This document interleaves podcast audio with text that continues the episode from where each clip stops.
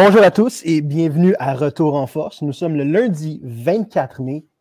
Il fait beau, il fait chaud. On est dans les séries de basket, les séries de hockey. Il y a le championnat de la PG. Tous les beaux sports américains se passent en ce moment. Mais parce qu'Étienne est un bourgeois, il va nous parler de soccer plutôt que nos sports qu'on a ici sur le continent américain. Vas-y donc. Ben oui, je vais faire mon, euh, mon Eurosnob. Euh, bonjour, bonjour Vincent, bonjour à tous. Euh, oui, ben en fait, cette, en fin de semaine avait lieu la, la fin des, des championnats euh, européen. Puis j'ai goût juste de, faire un petit recap de ce qui s'est passé des gagnants euh, de, de, la semaine, en fait, de, la saison dans les cinq gros championnats.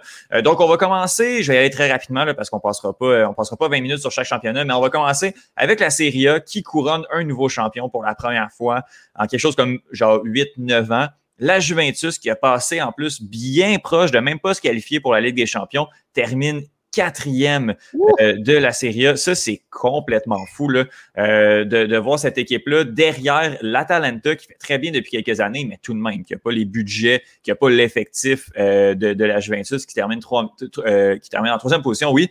Et c'est l'Inter Milan qui a marché sur le championnat italien, les amis. 91 points, son plus proche poursuivant en deuxième position. Euh, L'AC Milan avec 79 points, 12 points d'écart entre les deux équipes de Milan. C'est une configuration de championnat euh, semblable à ce qu'on a vu dans d'autres pays. On va y revenir un petit peu plus tard. Mais l'Inter Milan, euh, qui bâtit un certain effectif depuis déjà deux, trois ans. On est allé chercher Romelu Lukaku, on a Alexis Sanchez, on a Christian Eriksen, qui à mon avis un des joueurs les plus sous-estimés au monde. Lautaro Martinez. Euh, ça, c'est juste les, les, les, les, canons offensifs. On a réussi à bâtir toute une équipe et ça paye. Est-ce qu'on va être capable de, de garder ça sur la durée? Je ne sais pas mais quand même d'aller chercher, de marcher sur ce championnat-là et de, de, de, battre en fait l'hégémonie euh, de la Juventus qui, qui, qui était dominante euh, dans, dans, dans, le championnat italien depuis déjà quelques années. C'est assez bon. Euh, pour à fin de statistiques, et juste pour votre information, Bologne, l'équipe cousine du CF Montréal qui, qui, possède la même propriétaire, Andrew Saputo, a terminé en deuxième position, qui est pas mal où cette équipe-là mérite d'être. euh, chacun ses budgets. Euh, donc euh, voilà pour, pour l'Italie. une autre énorme surprise, ben, c'est en France, le c'est en Ligue 1. On a ça, ça arrive un petit peu plus souvent, par exemple. Le Paris Saint-Germain, une fois aux 4-5 ans, va l'échapper. C'est arrivé cette année. Lille est champion. Ça, on a, on a appris ça à la dernière journée. Donc, hier, 83 points pour l'équipe de Lille. 82 points pour le Paris Saint-Germain. Ça a été serré jusqu'à la toute fin. Euh, Lille qui compte notamment dans ses rangs euh, le Canadien Jonathan David, qui a été euh, une pièce maîtresse, surtout dans la deuxième partie de la saison de cette équipe-là. J'aime vraiment cette équipe de Lille, cette équipe, une équipe qui, est très, très jeune, qui s'est recrutée, qui est allé chercher Jonathan David notamment, mais qui est allé chercher un, un, un, défenseur central là, Sven Botman à l'Ajax en début de saison, qui a très très bien euh, qui a très très bien fait. Donc euh, bravo à cette équipe de Lille qui euh, qui encore une fois là ben défait un peu cette hégémonie française là dominée là, par le Paris Saint-Germain. Est-ce que Lille va être capable justement un peu comme l'Inter Milan de, de, continuer sur cette lancée là Je ne sais pas. Je pense qu'on va assister à beaucoup de débats de, de départ étant donné y a beaucoup de jeunes joueurs qu'on a vu beaucoup de beaucoup de noms. Donc je m'attends quand même à ce qu'il y ait des départs et que Lille ne, ne, ne, gagne pas le championnat l'année prochaine. Mais c'est déjà un bel exploit d'avoir fait une fois. Euh, en Allemagne maintenant, euh, ben ça c'est pas une surprise. Euh, j'ai pas grand chose à dire là-dessus. Le Bayern de Munich champion encore une fois cette année suit le Red Bull de Leipzig et le Borussia Dortmund. Mais encore une fois, pas d'énorme surprise. Le Bayern qui pile sur sur l'Allemagne. Encore une fois cette année. Euh, euh, on avait une autre course à trois, comme à l'habitude, en Espagne, l'Atlético Madrid, qui en est sorti vainqueur contre le Real Madrid, qui a terminé en deuxième position. Ça aussi, on l'a su samedi, c'était la dernière journée euh, d'action. donc, les deux équipes de Madrid en tête, le FC Barcelone, qui malheureusement, on le savait depuis déjà une semaine ou deux, n'a pas réussi à, aller chercher la première position ni la deuxième position. Se, termine le podium. C'est habituellement ça là, en, en Espagne on a souvent l'Atlético, le Real, Barcelone, puis c'est une danse à trois chaque année. Et bien, cette année, on n'a pas fait exception. Et puis, pour terminer sur, sur ma ligue favorite, celle dont je parle chaque semaine et celle que je suis avec grande, grande attention, ben, c'est la Premier League anglaise. Euh, qui a couronné Manchester City en première position, suivi de Manchester United, 12 points d'écart euh, entre les deux équipes de Manchester, un peu comme, ben, en fait, exactement comme on a vu du côté de, de en Italie avec Milan. Euh, sinon, Liverpool, les champions en titre, terminent en troisième position. Chelsea, quatrième, et Leicester. Leicester, c'est l'équipe qui a passé le plus de temps de l'année dans le top 4, le plus de jours. On parle de quelque chose comme 260 jours dans le top 4. Ben, à la toute fin de la saison, s'écroule et termine en cinquième position, ce qui fait en sorte, qu'on ne les euh, on les verra pas en Ligue des Champions cette année. Et euh, à toute fin pratique, juste pour euh, plaire à Thomas, Arsenal a terminé en huitième position, ne réussissant pas à se qualifier pour aucune compétition européenne. C'est une première fois en beaucoup, beaucoup, beaucoup d'années. Malgré cinq victoires de suite en fin d'année, Arsenal n'a pas réussi à aller chercher une place européenne. Mais on a quelque chose sur, sur quoi bâtir quand même. On a des, on a des, bons jeunes. Euh, on, a une belle relève qui s'en vient du côté d'Arsenal en espérant qu'on puisse mhm. construire là-dessus. Donc voilà, c'était. Euh, j'ai essayé de faire ça euh, rapidement. C'est les, cinq grands championnats européens. Puis là, il y a une petite surprise, mais je la laisse un petit peu plus tard dans l'émission. Étienne, tu, tu, vas pardonner, pardonner mon ignorance de la Ligue 1 en France et un petit peu de la géographie des équipes, mais mhm. juste pour préciser, tu dis que Lille a gagné. On parle bien de l'île d'Orléans ou l'île de la Réunion? On parle de la ville de Lille. Euh, ah, oui, j'aurais, dû être un, petit peu plus précis. On parle du LOSC euh, Lille qui se situe. Ah, ça, c'est une bonne question. Je vais essayer de, de, regarder ça. Du, euh, qui se situe, je dirais, au, au nord de la France. Oui, c'est ça, au, très, très nord de la France. Ou c'est pas du tout une île? Non, c'est l'île L-I-L-L-E. Oh Donc, on n'est même pas sur une île, c'est, vraiment une ville terrestre. ah, regarde, on va, on va passer à autre chose, mais pas exactement, parce qu'on va quand même parler de soccer. Puis je vais introduire le sujet en disant que euh, dans l'histoire de l'humanité, probablement les, les, trois pires tatous de l'histoire de l'humanité, c'est le tatou dragon de dos de Ben Affleck, tous les tatous de face de Post Malone, et maintenant le tatou de West Ham que Johan va, va devoir se mettre sur le front parce que les boys sont arrivés sixième. Euh, j'aimerais ça qu'on prenne un deux minutes juste pour écouter quelque chose, OK? C'est des différentiels de but de plus 1, moins 1, moins 2. West Ham a quand même un différentiel de plus 4. Euh, les deux victoires, c'est des victoires par blanchissage. Quand même, euh, quand même intéressant pour ça. Donc, c'est une équipe qui donne, euh, donne pas sa peau. Puis quand je regarde l'alignement, tu as le jeune Jared Bowen de 23 ans, c'est trois buts en quatre matchs. Euh, peut-être peut-être annonciateur de quelque chose d'intéressant. Fait que si je devais là, de, y aller d'une prédiction assez intéressante, oh, oh. moi je vous dis que West Ham est présentement à une victoire du top 5. Euh, je pense qu'ils vont finir euh, ils vont finir dans le top 6. Oh là là, là OK. Très ambitieux. On y va. On ne On, sait pas ce que ça va, comment est-ce que ça va évoluer. Je ne sais même pas c'est combien de matchs dans, dans le calendrier. Mais euh, moi, je vous dis West Ham dans le top 6. Et eh là là, ça vient d'un gars qui connaît absolument rien au C'est noté. ouais, c'est noté. On, on s'en reparle dans 34 semaines. On s'en reparle dans deux semaines quand on va monter à West Ham? ouais, exact. Euh, West Ham, c'est pas une équipe qui finit dans le top 5 normalement. Mais on ne sait jamais. Hein. C'est un peu la beauté de, de ce classement-là présentement, c'est que c'est un peu le monde à l'envers parce que tous les gros noms ne sont pas à la place qu'ils devraient être le, ça, c'était un extrait euh, du podcast du Club École en octobre dernier, au début de la saison de, la Premier League. Mais c'est pas terminé.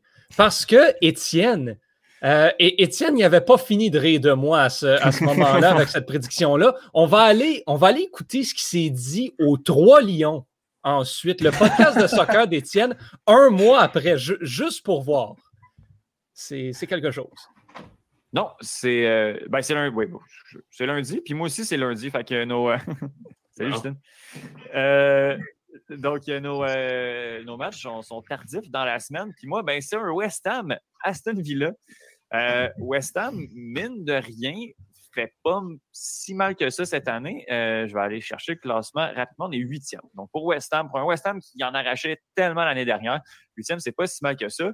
Euh, contre un Aston Villa qu'on aime bien regarder depuis le début de la saison. Et c'est un hommage euh, à, on va une, à mon ami Johan Carrière du Club École, qui a prédit au podcast du Club École que West Ham allait terminer dans le top 6. Donc, c'est pas euh, facile, facile au club école. Des fois, on a des gens qui connaissent pas beaucoup les sports qui en parlent quand même. Donc, euh, mais c'est euh, bon, je pense que c'était vraiment pour rire un, peu. Puis là. Alors voilà. J'ai dit moi, que West Ham allait finir dans le top 6. Puis tout le monde s'est mis à pas me prendre au sérieux soudainement, comme ci, comme ça. Mais finalement, hier, c'est arrivé. West Ham qui euh, bon, ça, on a attendu longtemps. On a eu des, moments, des très beaux moments dans l'année. À un moment donné, West Ham qui était dans le top 4 euh, a glissé un petit peu ensuite. Fin de saison, on a voulu nous tenir en suspense. Et euh, finalement, hier, ben, il, fallait soit que West Ham batte Southampton ou que Everton et Tottenham perdent leur dernier match. Et euh, ben, finalement, en fait, euh, c'est presque, un, presque un scénario idéal euh, qui est arrivé parce que ben, Tottenham a presque perdu, finalement revenu de l'arrière pour aller l'emporter face à, face à Leicester. Everton a mangé une moyenne dégelée face à Manchester City, mais West Ham est allé chercher la victoire 3 à 0 face à Southampton pour confirmer sa sixième position et par le fait même une participation en Ligue Europa la saison prochaine ce qui, est, ce qui est quand même très agréable. Et mine de rien, ben West Ham termine à une victoire seulement du top 4 et de la Ligue des champions.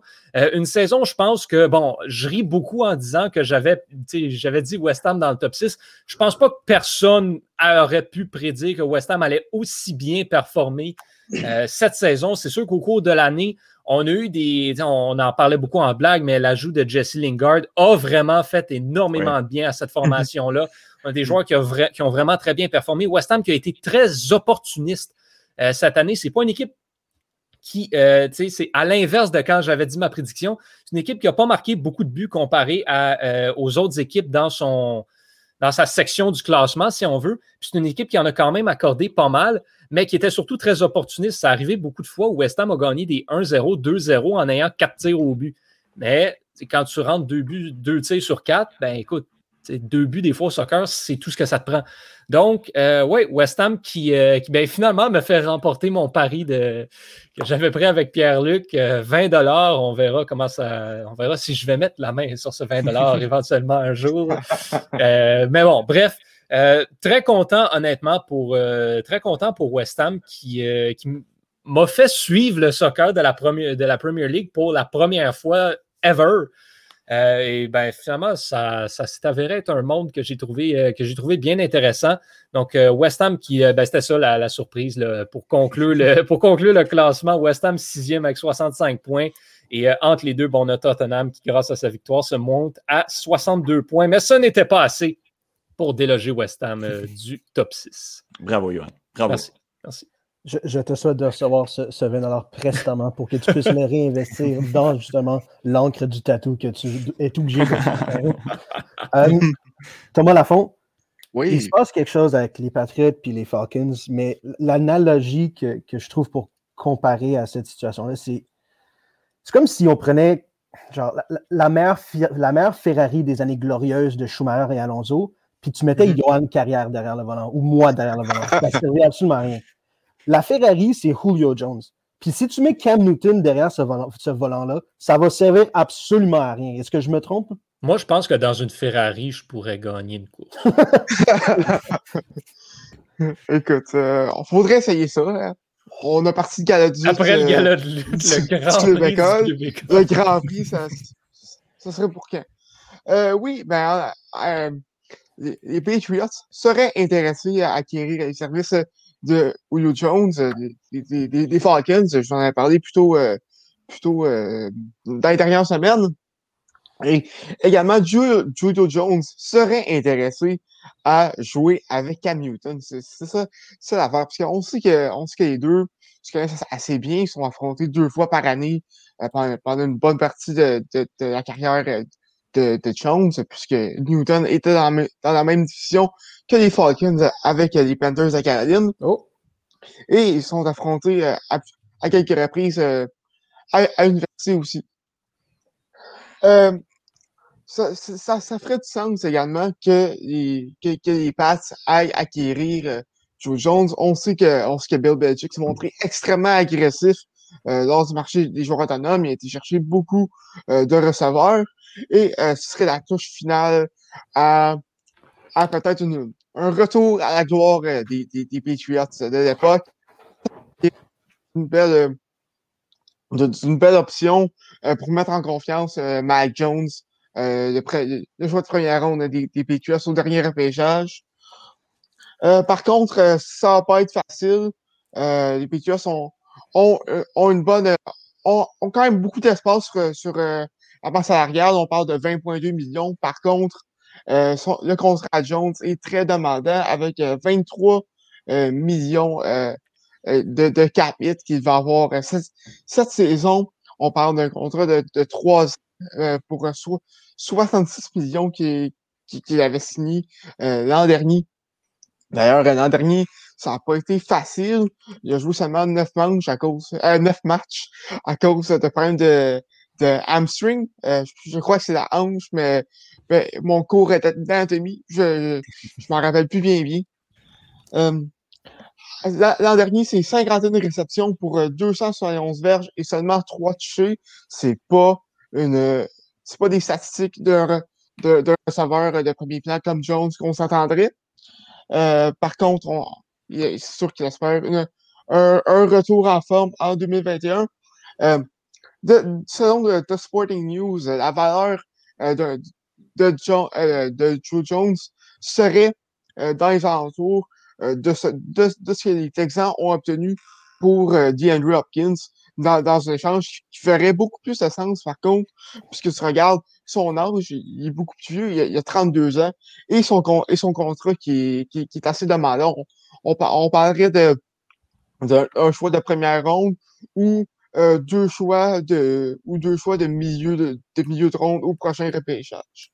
Euh, autre, autre que les Pats, il y a également les Raiders, euh, les Colts, les Ravens et l'équipe de Washington qui seraient intéressés à, acquérir ces, services.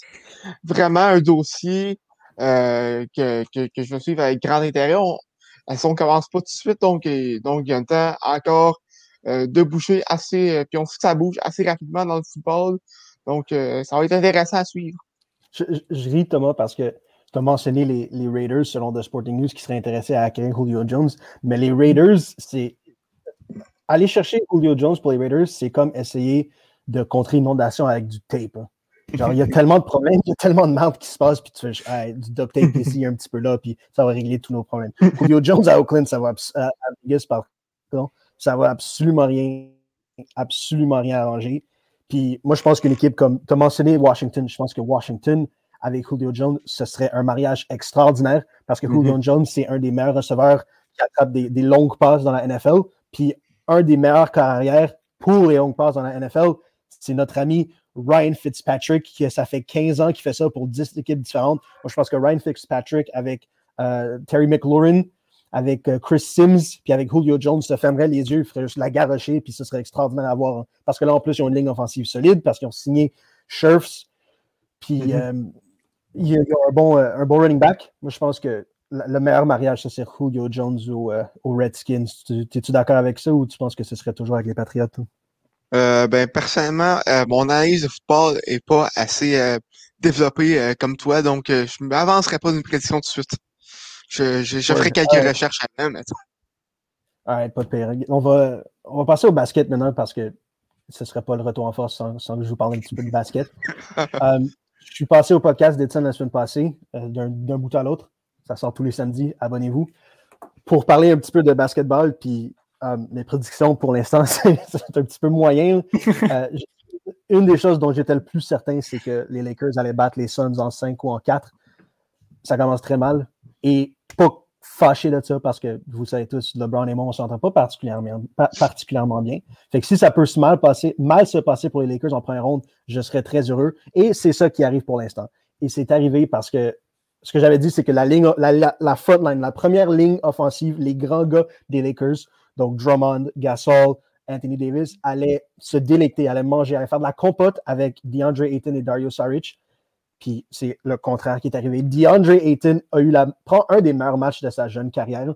DeAndre Ayton, qui n'est pas particulièrement costaud, pas particulièrement fort, pas particulièrement rapide, mais il est arrivé, puis je dis, regarde, c'est mon home court, c'est mon bois franc à moi. Puis Anthony Davis, j'ai peur de personne. Il est arrivé, puis il a sauté Anthony Davis pour 21 points sur 10 en 11 du field. C'est excellent. Il est allé chercher 16 rebonds en plus, ce qui est surprenant parce qu'il était confronté à Andre Drummond qui a 60 livres de plus que lui, puis il était capable de tenir son keep his ground, rester bien en position pour aller chercher les rebonds, ce qui était extrêmement surprenant. Donc les Suns ont gagné. Malgré la blessure de Chris Paul, qui était une vraie blessure, il s'est fait quasiment disloquer l'épaule droite, puis après ça, on le voyait qu'il était incapable de manier le ballon comme il était capable avant, puis ses, ses tirs du terrain étaient tout croche, c'était trop long, c'était trop court, c'était sa glace à droite, sa glace à gauche. C'était vraiment moyen. Encore une fois, on a assisté à LeBron James qui, qui, qui, mérite un Oscar. Mm-hmm. LeBron James s'est fait. LeBron James était à la ligne de lancer franc, prend un lancer franc, le manque, puis tu as Chris Paul. Chris Paul pèse 185 livres. Tu as Chris Paul qui a effleuré l'épaule de LeBron, puis LeBron s'est lancé par terre comme s'il venait de se faire tirer dans le dos dans The Godfather. C'est comme s'il s'était fait shot sur le boardwalk à New Jersey. C'était écœurant. Il m'écœure. Il me dégoûte. Il faut qu'il arrête de faire ça. Il est trop bon pour faire ça à chaque match. Peu importe. LeBron a bien joué. Devin Booker a super bien joué. Chris Paul a mal joué. La différence a vraiment été DeAndre Ayton et je suis extrêmement content de ça parce que si ça, ça, ça le jeu efficace de DeAndre Ayton peut se poursuivre, non seulement je suis content pour lui parce que ça, va valider un peu, si on veut, le fait qu'il ait été pris numéro un au repêchage il y a trois ans, mais ça donne aux Suns une vraie chance de se rendre en finale de l'Ouest que je ne leur donnais pas. Et je suis vraiment content de ça. Fait on va passer au prochain match.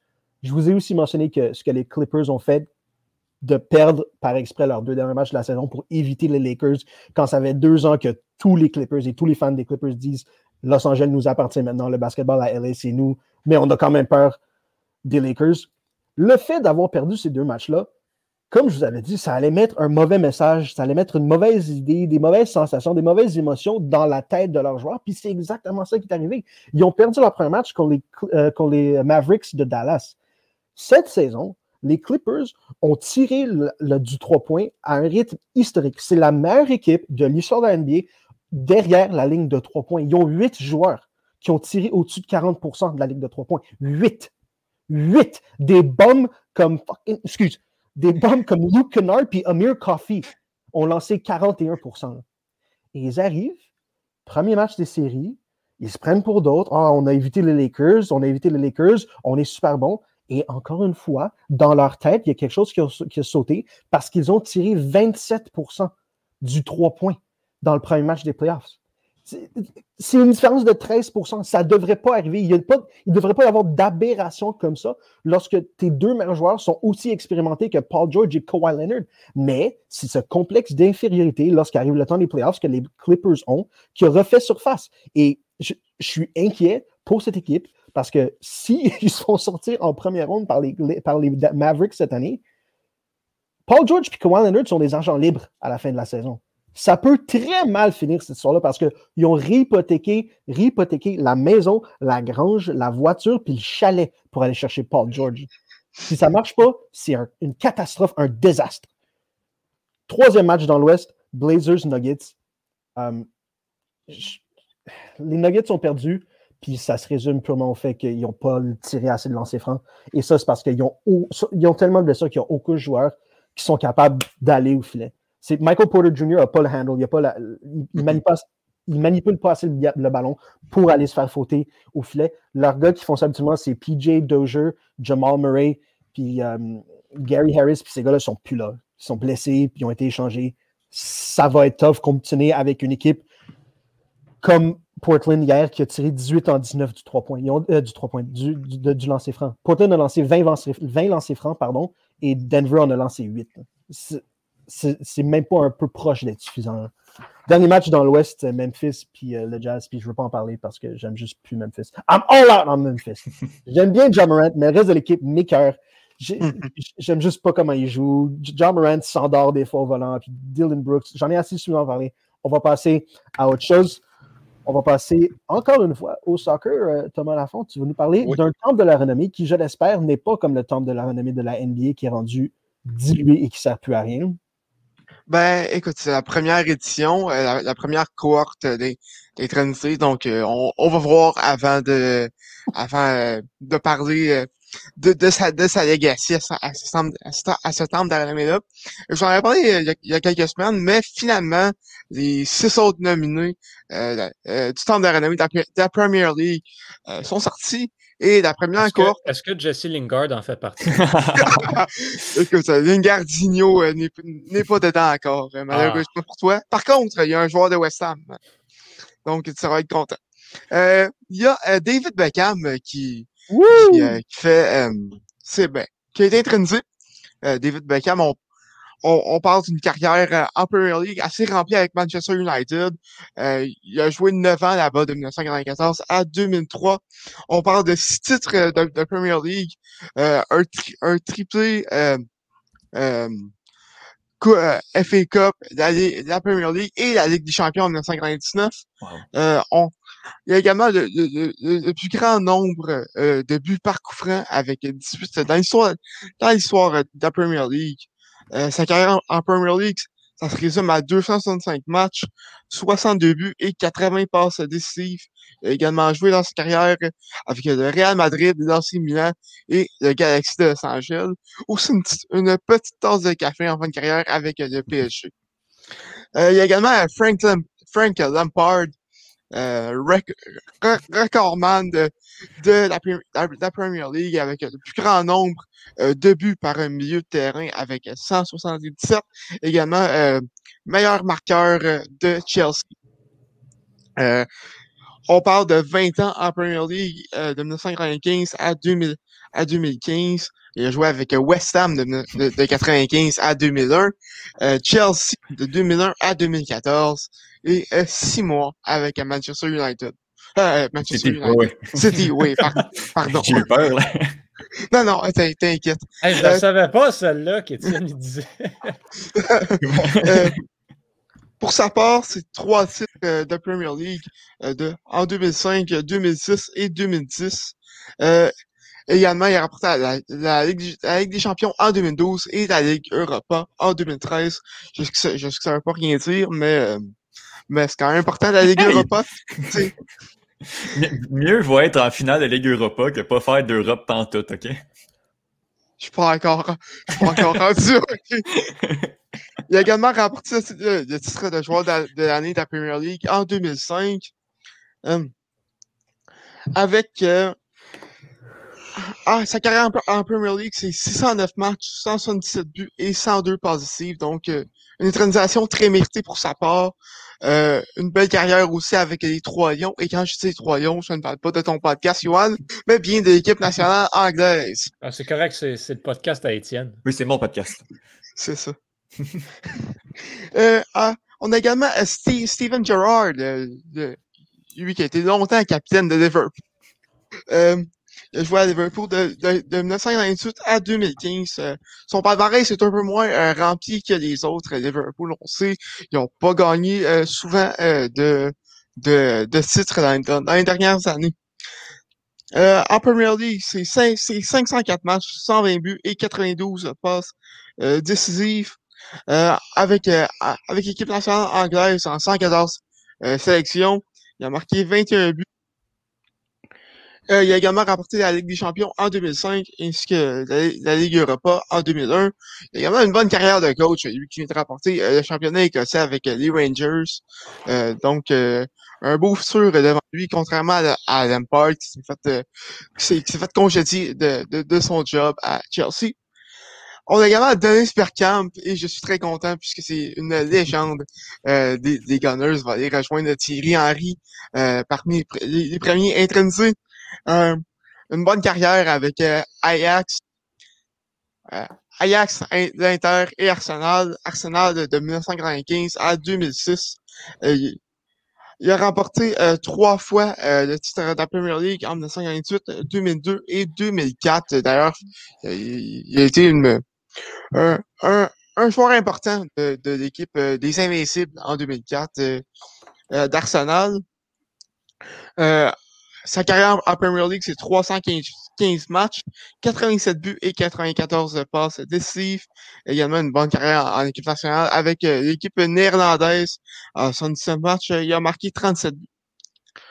Euh, on a également euh, Roy Keane qui, qui, a joué avec Manchester United. Sept fois champion de, de, la Premier League. Donc, un, euh, un, bon, un bon palmarès, quatre FA Cup également, un autre membre du triplé euh, de 1999 avec euh, Manchester United. Et Eric Cantona, euh, il, est surtout reconnu pour avoir donné un, un coup de kung fu à un partisan en, euh, en 1995. C'est un joueur assez controversé aussi. Euh, avant d'arriver en Angleterre, il y a eu un séjour en France et il a pris sa retraite à, à cause d'un incident avec la Fédération française qui n'a pas bien terminé. Il avait traité, il, avait traité des, euh, des, décideurs euh, de la Fédération d'idiots. C'était vraiment pas euh, merveilleux. C'est vraiment pas une situation rose. Hum, par contre, euh, en Premier League, c'est une autre histoire. Euh, quatre titres de, Premier League avec Leeds United en, 1993 et euh, trois titres avec Manchester United en 94, 96 et 97. En 150 matchs de PL, il y a 70 buts et 56 passes décisives. Donc, euh, une bonne première cohorte. Euh, bien hâte de voir euh, les autres dans les prochaines années. Je risque de vous en parler parce que moi, les temps de j'adore ça. Moi aussi, puis puisque je me suis autoproclamé le gardien des temples de la renommée puis de leur sancteté, je vais continuer dans ce rôle-là. Je crois que tu ne peux pas être dans le temple de la renommée de ton sport si le plus grand accomplissement de ta carrière ne s'est pas passé sur le terrain. Et donc, David Beckham ne peut pas être dans le temple de la renommée parce que le plus grand accomplissement de sa carrière, c'est d'avoir marié une Spice Girl. ça te disqualifie immédiatement. Puis je pense que c'est la même chose pour Eric Cantona parce que le plus grand accomplissement de sa carrière, c'est les annonces publicitaires qu'il a fait pour Nike, Joe Bonito, qui sont une des meilleures publicités que j'ai eues de ma vie. Est-ce que vous vous en souvenez? Les, les, les pubs Joe Bonito où il était avec l'équipe brésilienne. c'était The Beautiful Game. Vous vous souvenez pas de ça? Vous êtes trop Je ne me rappelle pas de ça. Vous allez devoir Google ça parce que c'est écœurant. C'est juste Ronaldo, Ronaldinho, hop, hop, qui font du footy dans, dans les lockers, dans les vestiaires. C'était écœurant. Wow. On va, on va passer à autre chose. euh, moi, la façon que je calcule le, le prestige des Grands Prix, c'est selon la valeur du pied carré de propriété dans la région où se passe le Grand Prix. Fait à mon avis, Monaco, c'est devrait être le plus prestigieux, right? Parce que je pense que les endroits au monde qui sont le plus chers, c'est juste genre Telluride au Colorado puis la Gold Coast de Long Island. Mais pour l'instant, c'est Monaco qui a, le, qui, a, le, trône, non? Absolument, absolument. Je suis, euh, je suis moi aussi passé d'un bout à l'autre cette semaine pour, euh, pour discuter d'un événement dont je parle aujourd'hui avec, euh, avec le Grand Prix de Monaco, justement, qui a eu lieu. Qui a eu lieu. Donc, hier, on avait, bon, Monaco, c'est jamais la course la plus spectaculaire. C'est toujours une course un petit peu plate, mais qui est toujours intéressante à suivre quand même. Il n'y a pas de dépassement dans cette course-là. En fait, c'est trop étroit pour le faire. Hier, en fait, on a eu un dépassement dans toute la course, puis c'était dans le premier tour, si je ne me trompe pas. Euh, le reste, ça s'est tout fait avec les arrêts au puits. Euh, qu'est-ce qu'on avait? Ben, on avait, euh, en fait, on a eu le, un moment tellement crève-cœur avant le début de la course. Pour moi, c'était ça, m'a vraiment jeté à terre. Euh, Charles Leclerc, qui vient de Monaco, le pilote de Ferrari, euh, qui avait réussi à s'emparer de la pole position à la suite de la séance des qualifications, mais qui s'était écrasé dans le mur à la toute fin de la séance, avait vraiment endommagé sa voiture. Euh, on ne savait pas trop s'il avait endommagé sa boîte de vitesse. Bref, Ferrari a dit on prend. Parce qu'en en fait, ce qu'il faut comprendre, c'est que la boîte de vitesse, tu ne peux pas remplacer ça. Euh, à n'importe quel moment dans la saison. Donc, si Ferrari avait décidé de la remplacer, c'était une pénalité de cinq places. Donc, Leclerc serait parti à la sixième position au lieu de la première. Donc, Ferrari ne voulait pas prendre ce, risque-là. Et de toute façon, selon l'évaluation qu'ils avaient faite, ben, il n'y avait pas de dommages sur la boîte de vitesse. Donc, on a réparé la voiture, on l'a renvoyée en piste et manifestement, ben, il y avait des problèmes pas juste au niveau de la boîte de vitesse, mais avec d'autres petits éléments. Et Leclerc a finalement même pas été capable de prendre le départ de la course. Euh, donc, termine 20e en fait, zéro puis une barre. Vraiment dommage. C'est son Grand Prix à domicile pour lui. C'était vraiment triste à voir. On sait que Ferrari avait euh, connu toute une fin de semaine en plus. Durant les essais libres, les deux pilotes qui avaient survolé tout, euh, tout ce qu'il y avait à avoir. Vraiment, Ferrari était parti là, pour pouvoir placer ces deux voitures sur le podium. Et finalement, ben, on se retrouve avec un Charles Leclerc qui ne participe même pas à la course. On avait donc la voie complètement libre pour Max Verstappen, qui lui s'est lancé deuxième, mais donc s'est lancé euh, comme avec personne en avant de lui, étant donné l'abandon de Leclerc. Et derrière lui, on avait Valtteri Bottas qui partait de la troisième place. Euh, Verstappen savait que pour remporter le Grand Prix, tout ce qu'il avait besoin de faire, c'était de partir en premier. Donc, couper Bottas dès le départ, c'est exactement ce qu'il a fait. Et ensuite, il est parti comme un train, puis jamais regardé en arrière. Bottas lui a mis beaucoup de pression, mais Verstappen est bon et solide. Et les stratégies de Red Bull ont été absolument fantastiques. Euh, cette fin de semaine, c'était de toute beauté. Les arrêts euh, au puits qui ont été parfaits. Verstappen, son arrêt au puits, deux secondes. C'était absolument incroyable. C'était ridiculement rapide. Euh, puis là, quand je dis l'arrêt au plus de deux secondes, c'est le temps où il a été immobilisé, le temps où on a changé ses pneus. Ça, ça a duré deux secondes. Puis les autres, habituellement, c'est entre 2,5 3 secondes. lui, deux secondes, il repart tout de suite. Ce qui fait qu'il a été premier d'un bout à l'autre de la course. Exactement. Euh, ensuite, ben, on avait Bottas derrière lui qui, euh, avec les performances moyennes de Lewis Hamilton, ben, Mercedes euh, comptait beaucoup sur lui pour aller rapporter les points. Bottas qui connaît une course sensationnelle jusqu'à la mi-course où il rentre au puits pour changer ses pneus et son pneu avant droit reste bloqué. On n'est pas capable d'enlever la roue. Sa course est arrêtée là. on n'a pas pu le renvoyer en piste parce qu'on ne pouvait pas changer le pneu. Ce qui fait que ben, tu le renvoies en piste deux tours après, c'était un pneu qui explose garanti à peu de choses près. Donc, euh, Bottas a dû se retirer et ça, ça a ouvert la porte pour Red Bull qui l'a saisi l'opportunité parce que, comme je l'ai dit, Hamilton a mal performé et en plus, la stratégie de Mercedes, pour une rare fois, Mercedes sont les pros de la stratégie des arrêts au puits. hier, c'était désastreux. On a fait rentrer Hamilton beaucoup trop tôt par rapport aux autres pilotes, ce qui a fait qu'au lieu de lui donner un avantage, ben, ça l'a fait reculer. On a des pilotes qui l'ont dépassé euh, et qui ont été en mesure de rouler encore pendant un certain temps avant d'ensuite, eux, rentrer et rester en avant d'Hamilton. Ça a été le cas notamment de Sébastien Vettel qui a pu se hisser jusqu'à la cinquième position. Aston Martin qui souffre énormément après, euh, après ce Grand Prix-là, des très bonnes performances. Mais ça a surtout ouvert la porte à Sergio Perez, l'autre Red Bull, qui lui a pas perdu de temps et est, parti. Euh, il partait, en fait, le Perez partait de, la neuvième place, si je ne me trompe pas, euh, et est allé, euh, est allé réussir à décrocher une quatrième position, ce qui fait que Red Bull a passé premier au championnat des pilotes avec Verstappen et surtout premier au championnat des constructeurs également par un petit point parce qu'on a quand même été chercher le, taux le plus rapide et le point boni qui vient avec pour Lewis Hamilton en fin de course. On l'a fait re-rentrer avec deux, trois tours à faire pour l'envoyer sur des pneus à gomme tendre pour aller chercher le, taux le plus rapide qui était détenu par, euh, par les deux Red Bull, justement. Sinon, euh, ben, pour compléter le podium, on a Carlos Sainz, donc l'autre Ferrari, qui lui partait cinquième. C'est donc pas négligé que même si Leclerc était parti sixième, on aurait peut-être pu le faire monter sur le podium. Euh, on ne saura pas, on ne saura jamais. Mais euh, Carlos Sainz, qui a très bien performé, devient, ça c'est important à noter, le premier pilote à monter sur le podium avec sa nouvelle écurie cette année.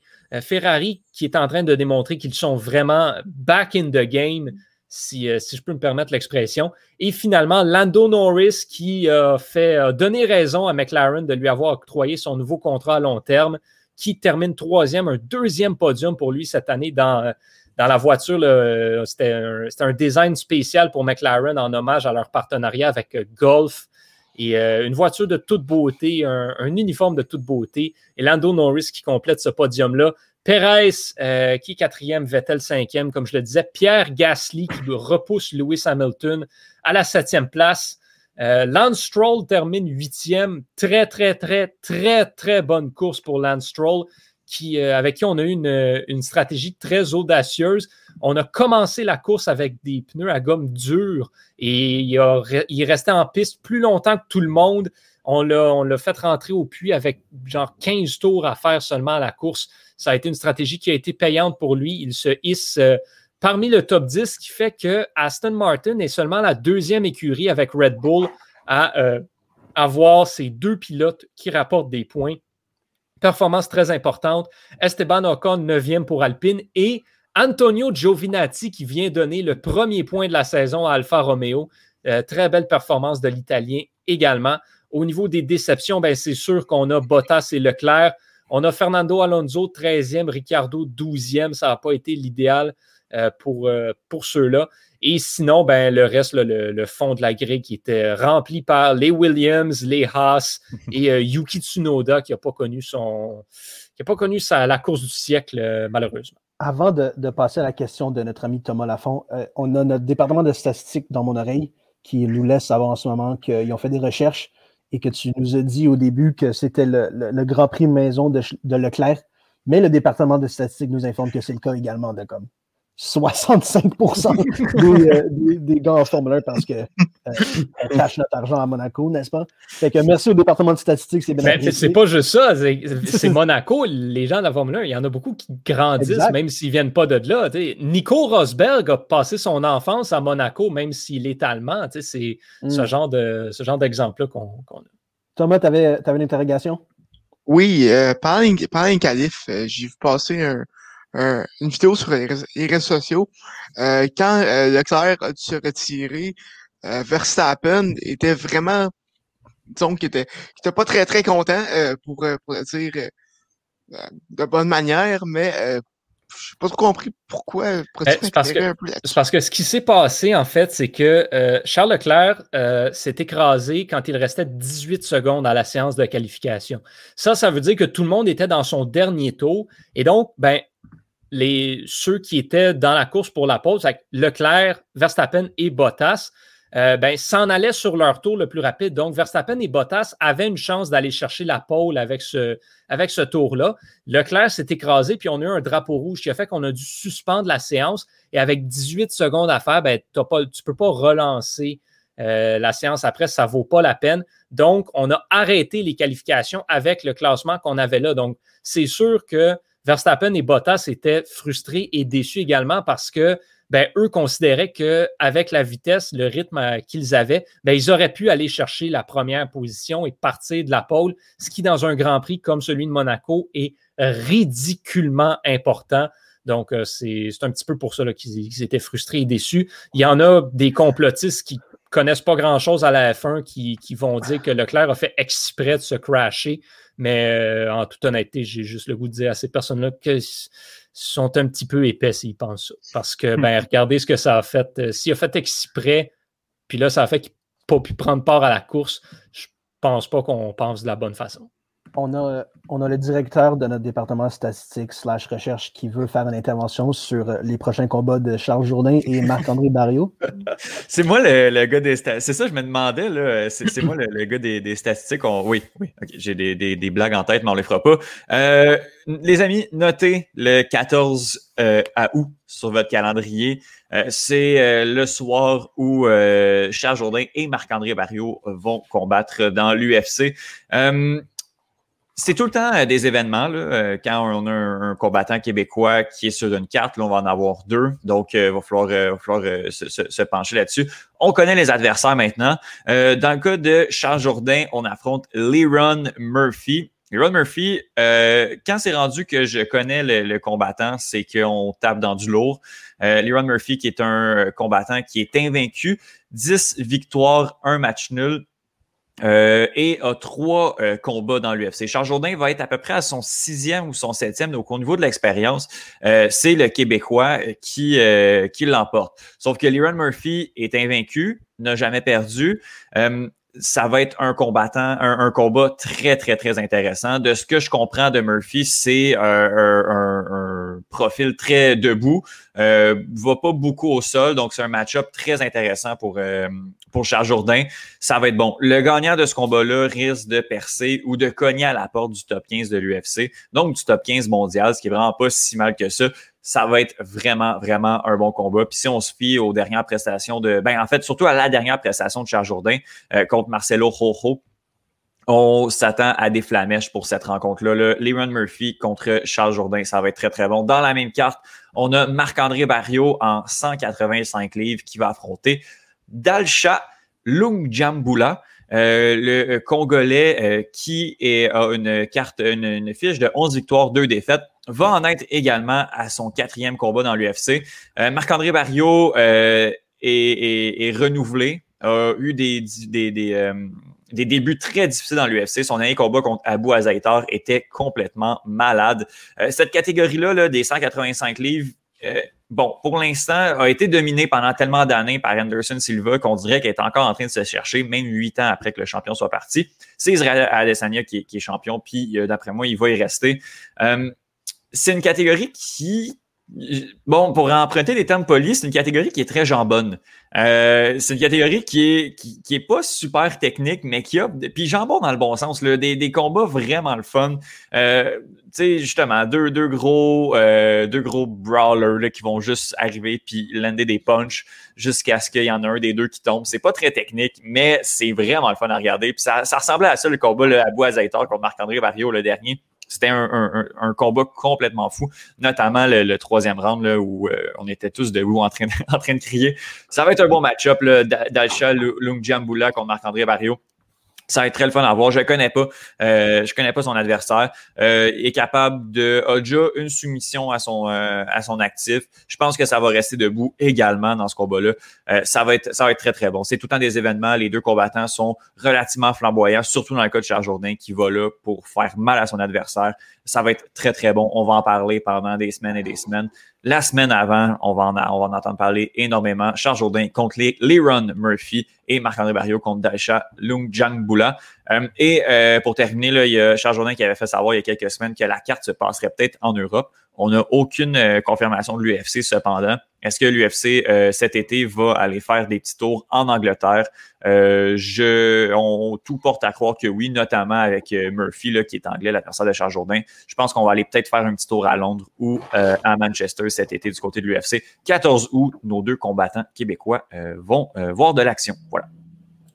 Je vais vous parler rapidement des séries éliminatoires dans la NBA, dans la conférence Est. Euh, Nets contre Celtics, euh, pas grand chose à dire. Juste le fait que, comme je le répète, ça fait un mois, les Celtics sont soft. Il y a une possession pendant ce match-là où Kevin Durant a mis trois baffes dans la, dans la face pardon, de Jason Tatum et Jason Tatum n'a pas dit un mot. Il a pris les trois baffes, une après l'autre, après l'autre, et il est allé pleurer à l'arbitre au lieu de coller une baffe dans la face à Durant comme un homme. C'est pour ça que les Celtics, je suis plus capable de les regarder, sont douillets, je les déteste.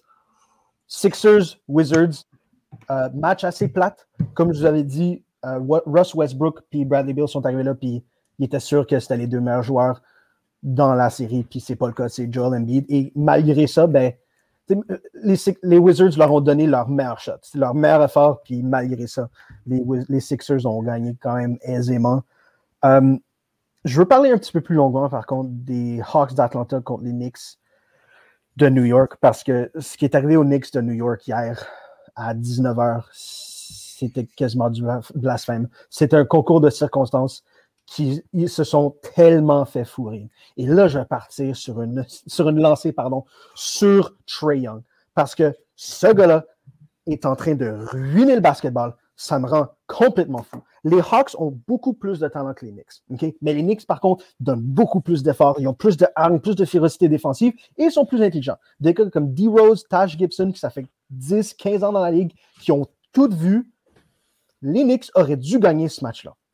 Par contre, à cause du respect que Trae Young reçoit des arbitres, les Hawks ont été en mesure, sur les deux dernières possessions du match, de compter et c'est pour ça que les Knicks ont perdu. Trey Young, c'est sa troisième année dans la ligue. OK? Trey Young est traité par, euh, par les arbitres avec le respect que c'est comme s'il avait été dominant toute sa carrière. C'est comme si c'était un vétéran de 15 ans. On, dirait que c'est Magic Johnson puis Larry Bird qui sortent du collège en, quatre- en, en 79. Ils traitent avec ce même respect-là. C'est comme si Trey Young avait gagné deux championnats comme, comme Leitner puis Grant Hill. Trey Young n'a rien fait au collège. Trey Young, il a joué une saison à Oklahoma. OK, il a compté en moyenne 27 points. Young s'est fait éliminer en première ronde du, championnat du Big 12 puis en première ronde du March Madness. Il était pas bon. Son équipe, était, pas bonne. Puis là, il arrive dans la NBA puis il se fait traiter comme s'il était Shaq en 2001. Come on. Trey Young est en sa troisième année. Cette année, il a fait en moyenne 8,7 lancers francs par match. Puis l'année d'avant, 9,3. Il est quatrième dans la ligue dans les deux dernières années. Après Joel Embiid, euh, Harden, puis Giannis Antetokounmpo. On parle pas du même calibre de joueur. On parle pas du même respect que les arbitres devraient donner à ces quatre joueurs-là. Tu as des MVP d'un bord, puis tu as Trey Young de l'autre. Puis ça fait une énorme différence parce que dans, les dans la dernière minute du quatrième quart, la semaine, hier, pardon, Trey Young, les Knicks, les Nets étaient à égalité. Trey Young prend le ballon, il reste 13 secondes, très tranquillement, apporte le ballon, traverse la- la mi-terrain, drive vers la droite, puis il sort son aile de poulet, sort son coude pour frapper Alec Burks qu'il gardait. Faute. C'est Trey Young qui a initié le contact. Ça aurait dû être un charge, mais parce qu'il Trey Young avec le respect de Shaquille O'Neal en 2001, ah, tout de suite, deux lancers francs. Ce qui était complètement ridicule. C'était pas une faute défensive, c'était stupide. Trey Young, deux lancers francs. Knicks, hop par deux. Non, excuse, Knicks et euh, Hawks ont égalisé le match là-dessus. La possession suivante des Hawks, oh, c'est certain que ce, respect que les arbitres donnent à ce joueur-là est dans la tête des joueurs adverses. Parce que c'est Nikitina, le français, Franck Nikiti- Nikitina, Nik- lui, Franck français, qui couvrait Trey Young sur la dernière possession du match et il lui a donné beaucoup trop d'espace. Nikitina avait peur de se faire caler une faute, donc il a donné beaucoup trop d'espace à Trey Young et Trey Young était en mesure de très facilement se diriger le filet, se diriger vers le filet sans se faire toucher et juste rentrer une petite teardrop, un petit flotteur direct dans le filet. Et les Hawks ont gagné sur cette shot-là parce que les joueurs ont peur de s'approcher de Trey Young parce que les arbitres collent des fautes à chaque fois pour aucune raison. Les, Knicks auraient dû, gagner- les, les Knicks ont gagné ce match-là, auraient dû gagner ce match-là, malgré le fait que R.J. Barrett a joué comme un pied. Ben, non, euh, que Julius Randle a joué comme un. R.J. Barrett a joué correct. Mais Alec Burks a eu le match de sa vie. D-Rose a eu un extrêmement bon match. Et malgré ça, ils ont perdu parce que Trey Young, parce qu'il ruine le. Il faut que ça change. Ça ne peut plus aller comme ça. Et je vous garantis que ces arbitres-là vont recevoir un appel de la Ligue euh, au New Jersey puis leur dire euh, on ne peut plus avoir ça. là. Regarde, je comprends que Trey Young il est bon, mais c'est pas, c'est pas Larry Bird et Magic Johnson en 79. là. Changeons ça. Il faut que ça change. Et maintenant, rapidement, Heat, Bucks. Les Bucks ont gagné. On en a parlé. Oui, vas-y, Thomas. Euh, non, mais, non, mais tu peux. Non, non, non, vas-y. ton Conversion, vas-y. Mais je te demander, c'est quoi, c'est quoi que tu avais pensé euh, du play-in? euh, C'est pour ça que, que, que, que J'ai je te laissais finir. J'ai adoré. Puis c'est vrai que c'est un peu fâchant que Steph Curry soit sorti à cause du play-in, surtout contre Hmm. Memphis. Mais ça fait partie de la game. Puis la- le match Golden State contre Lakers, c'est le match de saison régulière qui a eu le plus de spectateurs à la télévision, de téléspectateurs dans les deux dernières années. dans les deux dernières années, les seuls matchs qui ont eu plus de téléspectateurs, c'est des matchs de finale. Fait que c'est extrêmement bon pour la Ligue. Puis là, la Ligue voit ça puis ils se disent Hum, il faudrait peut-être qu'on reprenne cette formule-là puis qu'on remette ça au milieu du match, au milieu de la saison. Pardon. Ils sont en train de parler d'un tournoi de mi-saison dans la NBA. Non. Ça fera beaucoup, beaucoup de gens malheureux dans l'association des joueurs, mais c'est du revenu additionnel. Puis si la NBA, parce que les joueurs de la NBA veulent réduire la saison de 82 à quelque chose comme 70 matchs. Mais ça, c'est 6 matchs maison. Donc, c'est des biens en maudit que les propriétaires des équipes n'auront plus, à- ils n'auront plus accès à ce revenu-là. Fait que si- s'ils veulent réduire le nombre de matchs, il va falloir qu'ils rajoutent quelque chose comme un tournoi à mi-saison, puis ils sont en train de discuter de ça. Hmm. T'as-tu écouté les matchs, Thomas, en fin de semaine? Euh, ben, en fait, ça pas tous. J'ai écouté des Knicks, euh, donc, euh, Très- d'accord avec moi pour Trey Young? euh, ouais, quand même. Euh, j'avais pas remarqué ton, ton, ton, ton, ton affaire d'aine de poulet, Il est sorti l'aile, à chaque fois. mais maintenant que t'en parles, c'est vrai qu'il y avait quelques cas assez discutables du côté des arbitres. Beaucoup, hey, regardez, Trey Young, au quatrième quart, au début du quatrième quart, n'avait pas fait un lancer franc parce qu'il se contentait de passer et prendre des shots. Il n'avait pas fait un lancer franc au quatrième, avant le quatrième quart. Au quatrième quart, il a fait neuf lancers francs. Tu peux, tu peux pas faire ça si tu es un arbitre. Neuf lancers francs dans un quart, c'est 36 lancers francs dans un match. Hello? Tu peux pas, là. C'est impossible qu'il soit fait fauter autant. C'est complètement ridicule. T'as-tu jeté box hit? Euh, non, euh, point. Ouais, ben, regarde, on, on en a assez parlé. Je parlais du box hit euh, la semaine prochaine. On va passer un petit peu au golf. Puis je, vais introduire ça en disant que il y a des au golf, on ne penserait pas que c'est un- sport particulièrement masculin, c'est un sport particulièrement demandant physiquement, mais parfois au golf, il y a, il y a des accomplissements héroïques qui se font. On parle de Lee Trevino en 75 qui s'est fait frapper par euh, un éclair, qui est revenu une couple de semaines plus tard puis qui a gagné un tournoi. il s'est fait frapper par un éclair puis il est revenu, puis il a gagné. Euh, T'as Jack Nicklaus en 86 qui a gagné un Masters malgré comme le fait qu'il avait sa carte du troisième âge. T'as Tiger Woods en 2008 que son père était mort, il était sur une jambe, il a gagné le US Open. T'as Tiger Woods qui a gagné après 10 ans en 2019 le Masters. Puis t'as ce que Phil Mickelson a fait en fin de semaine. Imaginez-vous, euh, imagine comme votre père arrive à un certain âge, s'en va chercher sa carte de la FADOC, OK? fait, fait partie du- d'un club d'âge d'or officiellement, s'en On a va jouer genre au, au pickleball puis au 500 dans, dans des, avec, avec des vieux. Puis à un moment donné, il, il décide que wow, ça tente d'aller courir un marathon puis il gagne. C'est c'est un, c'est un peu, c'est un peu ça que Phil C'est Mickelson la même chose. Un Non, marathon mais- de 42 Non, km. non, mais, mais tu sais, me- mettons, vous- votre père, c'est un coureur, c'est un, c'est un bon coureur, tout whatever, mais là, à un moment donné, il, il s'en va faire des affaires plus relax. À un moment donné, il décide, ah, moi, je vais aller gagner un marathon. Phil Mickelson est rendu sur euh, ce qu'on appelle le, le circuit des champions, qui est le circuit senior de la PGA pour les golfeurs de 50 ans et plus. Euh, et en fin de semaine, on avait le championnat de la PGA, qui est le deuxième tournoi majeur de la saison, qui n'est pas remporté habituellement par des joueurs du circuit senior. Phil Mickelson, lui, a décidé qu'il euh, faisait, il faisait remonter les pendules et s'en allait remporter ce tournoi-là à l'âge de 50 ans, devenant par le fait même le plus vieux joueur de l'histoire à remporter un tournoi majeur. Euh, wow! Phil Mickelson, on le sait, c'est une légende du golf, mais là, ce qu'il vient de faire là, en fait, tous les noms que tu as nommés tantôt, ben, ils ne l'ont pas fait. Les Nicholas, les Woods, Sam Snead, tout ce monde-là. Et non pas Palmer, Player. Palmer, man. Name it, name it. Ils n'ont tous pas été chercher un, un majeur après avoir, euh, après avoir eu 50 ans. Phil Mickelson vient de, vient de le faire de très, très, très, très belle manière. rapidement pour ajouter à ce que tu viens de dire, c'est que le golf a changé dans les 50 dernières années. Oui, C'est encore plus difficile aujourd'hui de compétitionner à 50 ans parce que c'est rendu plus physique. Les gars sont tellement plus forts. Fait que si quelqu'un aurait pu être en mesure de gagner à l'âge de 50 ans, ça aurait été dans le temps de ces gars-là, quand, quand, le- quand la technologie d'entraînement du golf n'était pas ce qu'elle est aujourd'hui. Fait que c'est encore plus impressionnant ce que le a Ben fait. quand, quand tu n'avais pas 800 000 sortes d'équipements, à l'époque, tu n'avais pas ça, là, des. Tu avais 7 bâtons dans ton sac, tu n'en avais pas Yeah. 14. Là. Yeah, puis c'est aussi le fait que les Kepka, les Jason Day puis les Rory McIlroy sont beaucoup plus en shape que l'étaient les joueurs dans la vingtaine en 1960. Exact. Exactement. Et il y a aussi, ben, il y a plus de joueurs, les joueurs Mhm. sont meilleurs, tout, ça, ça rentre tout en ligne de compte. Si tu regardes à ça, justement, Kepka qui a été euh, en- presque, euh, qui a chauffé les fesses de Mickelson euh, pendant pas mal toute la fin de semaine, qui, a bien performé aussi. Il en avait des, bons. Morikawa a bien performé également. Finau a été pas pire. Ram a fini à moins 1.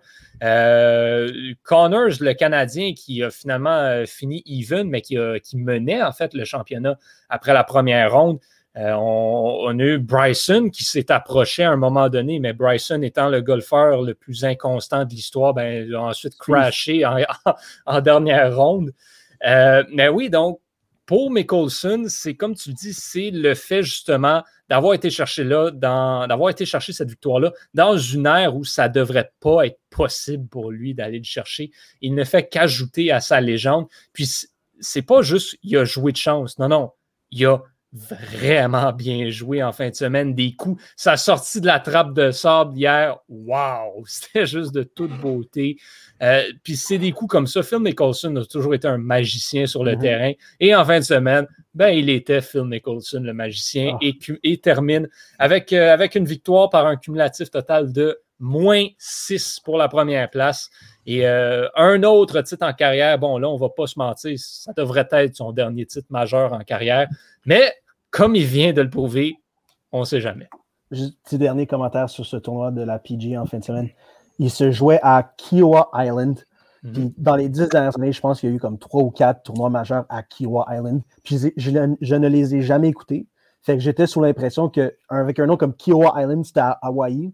Fait que j'allume la télé hier et puis je suis comme, sont où les paniers, là? Sont où les coconuts, puis les ananas, sont où les mojitos, puis les pina coladas, puis j'ai googlé ça, puis j'ai réalisé que non, c'est en Caroline du Sud. C'est pas même- la même région, c'est pas le même zip code code postal. Fait que c'était extraordinaire. Phil Mickelson, on l'adore. Puis euh, on adore aussi tous retrouver les lundis pour faire retour en force. On va l'être la semaine prochaine. Par contre, pour aujourd'hui, c'est tout. On vous rappelle d'écouter les trois lions. Non, pas trois lions. Ouais, vous pouvez écouter les trois lions Ah, si vous voulez, mais euh, oui. non, ok, on n'écoute pas. ok, bon. écoutez, écoutez la dixième manche euh, d'un bout à l'autre sur réception. J'en oublie sûrement quelques-uns. Euh, reprise, reprise vidéo. On vous aime. On s'amuse toujours les lundis. On vous revoit la semaine prochaine. Allez en paix.